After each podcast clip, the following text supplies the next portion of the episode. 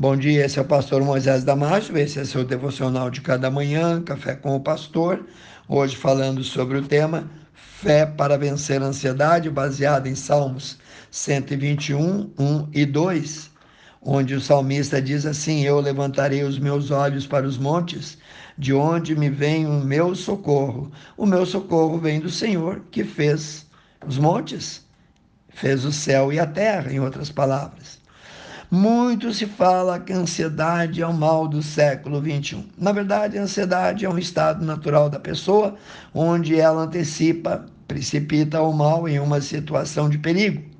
A ansiedade é também considerada patológica, ou seja, uma doença física. Quando o estado ansioso permanece, é quando, com medo, essa pessoa aperta então o botão de pânico sem que haja, na verdade, nenhuma necessidade para isso. É quando há um estímulo maior do que deveria, é quando há um susto, uma resposta ansiosa, desproporcional e exagerada para o hipotético problema que ela acabou de criar. Ansiedade e medo estão intimamente relacionados bem como sentimento de vazio, de angústia e de timidez. Um dos erros do crente é dizer que não tem ou que nunca sentiu ansiedade. Todos já passamos por isso. Uns com menos, outros com mais ansiedade. Outro erro é julgar os irmãos, condenando-os ou assustando quem já vivia ansioso. Sabemos sim que a ansiedade é um estado de preocupação, de pânico. Agora, o que não pode é se deixar dominar, se levar por ela. O apóstolo Paulo escreveu uma carta à igreja de Filipenses, no capítulo 4, versículo 7, dizendo que temos que lançar sobre Jesus toda a nossa ansiedade, desgosto, angústia, agonia, porque Ele, e tão somente Ele, Ele tem cuidado de nós. Mas a pergunta é: como se faz isso? Bom, a resposta é: é através da fé. Você não pode remar só de um lado do barco. Seria como ficar andando em círculos. Você precisa crer que Deus está no controle de tudo e que você tem um pai amoroso, um pai presente, um pai misericordioso. Você não é órfão. Veja, por exemplo, o que, é que a Bíblia diz sobre Deus quando ele é chamado nesse problema de ansiedade.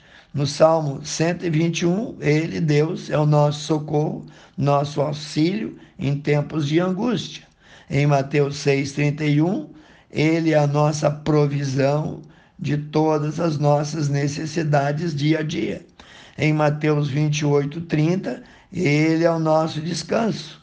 Em Salmos 94, 19, Ele é o consolo que traz alívio à nossa alma. Em Filipenses 4, 7, Ele é a nossa paz. Você sabia que um dos sintomas da ansiedade é medo. E a Bíblia diz que o medo pode ser vencido sim, em nome de Jesus. Em Provérbios 14, 27, diz: O temor do Senhor é a fonte de vida, para o homem se desviar dos laços da morte. Olha só que lindo, né? Também em 2 Timóteo 1,7 diz que Deus não nos deu um espírito de covardia, mas de poder, de amor, de equilíbrio, enfim, um espírito de temor. Nos dias atuais vivemos tempos de angústia. Hoje no Brasil são 13 milhões de desempregados, segundo o IBGE. Mas o que talvez está faltando para o nosso povo, o nosso povo, povo de Deus, é sabedoria, é estratégias para vencer a crise. Pare de olhar e falar em crise. Olhe para Jesus. Levante um pouquinho mais os teus olhos. Outro fator que causa muita ansiedade é a modernidade, a tecnologia. Muitos ficam horas no celular, esquecem que tem amigos, que tem família, que tem igreja. Isso tem sido a causa da destruição de muitos lares. Então, como vencer a ansiedade? A única fórmula para vencer a ansiedade é através da fé. Por isso, leia mais a Bíblia, confira o que está escrito, concentre-se nela dia e noite, faça dela o seu livro de cabeceira, medite mais, estude mais, memorize mais. E por último, a forma como você vê a situação é que vai definir a sua vitória ou não. Se você está de mal com a vida, só reclama, só murmura, fica descontente com tudo, saiba que Deus não se agrada disso. Certamente você passará por mais uma derrota, ou então você passará mais tempo nas adversidades e a sua vitória pode demorar para você aprender esta lição. Não deixe o desânimo, não deixe a desconfiança, não deixe o desestímulo ou a preguiça se alojar em você.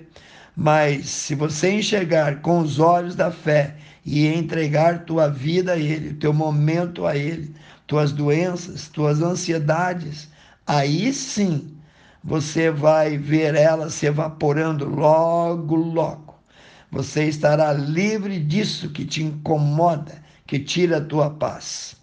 Salmos 94, 19, nós lemos: Na multidão dos meus pensamentos, dos meus pensamentos que estavam dentro de mim, as tuas consolações recriaram então a minha alma. Em outras palavras, quando a ansiedade já me dominava no íntimo, o teu consolo trouxe alívio à minha alma.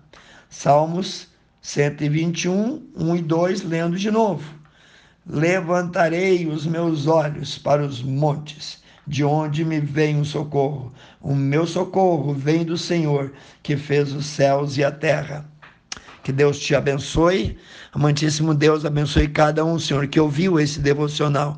Toque no coração, muda, modifica, Senhor, para que esse medo, em nome de Jesus, possa ser vencido. Eu oro e peço no teu precioso nome e no poder do teu Espírito Santo.